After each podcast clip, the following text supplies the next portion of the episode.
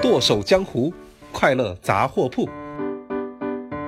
有黑有酥有暗，这就是我们的剁手江湖电商有限公司。各位好，我是你们的好朋友一博，欢迎大家每周二五准时收听。在这里，淘宝大学会跟你聊一些快乐的小故事，以及故事里的电商知识点。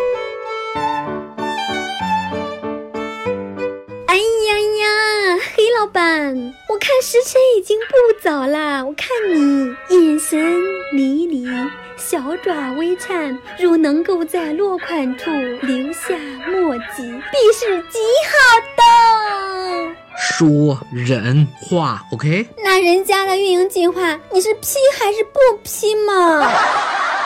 你这也叫个运营计划？我就只看到两个字：降价。我一个喝酸奶都舔盖的人，你竟然让我降价？要用钱能解决的问题，我要你干嘛？想扣钱吗？你要学人家苏苏，你看看人家，你看人家每天都勤奋工作啊，苏苏。你好，亲，非常抱歉哦，亲，我们确实价格很贵哦，亲。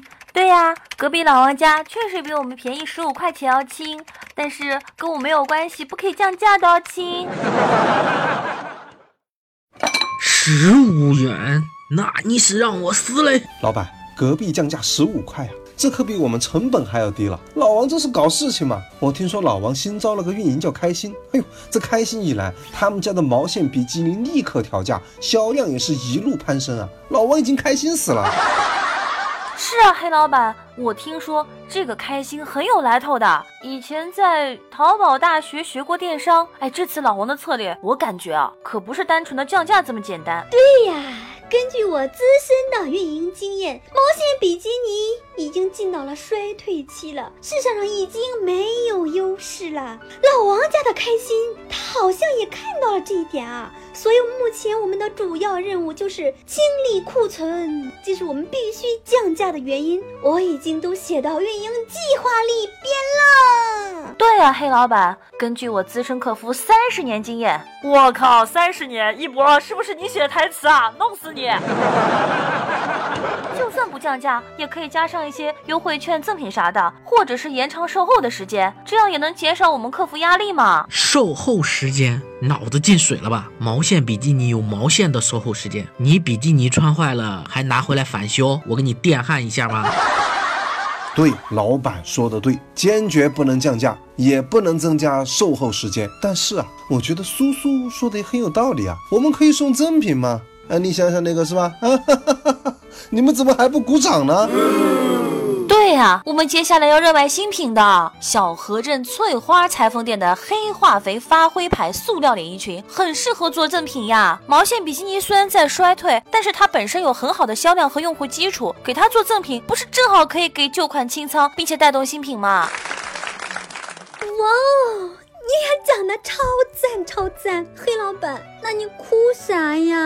太感人了，小易来公司三年多了，终于说了两句靠谱的建议。这么多年公司，我没白扣你的。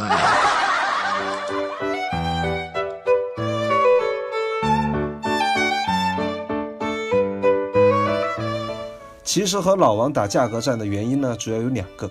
第一呢，是我们都卖同一种产品，而且同质化严重，所以呢，只能靠降价来拉流量。第二呢，是因为产品进入了衰退期，销库存呢是最主要的运营任务。所以啊，在我们面对价格战的时候呢，要分析好原因。如果是因为同质化的问题，就应该对产品本身或者是描述做一些调整，尽量表现出差异化。差异化的商品才能有差异化的价格。如果是因为要清仓而降价，那其实也有很多办法，比如利用产品原有的销量和用户基础做搭配套餐，带出新品，给消费者送优惠券、赠品等等，刺激在店铺的第二次消费。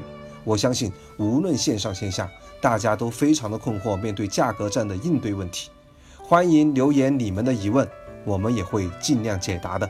今天的节目就到这里，谢谢各位的收听，我们下期再见。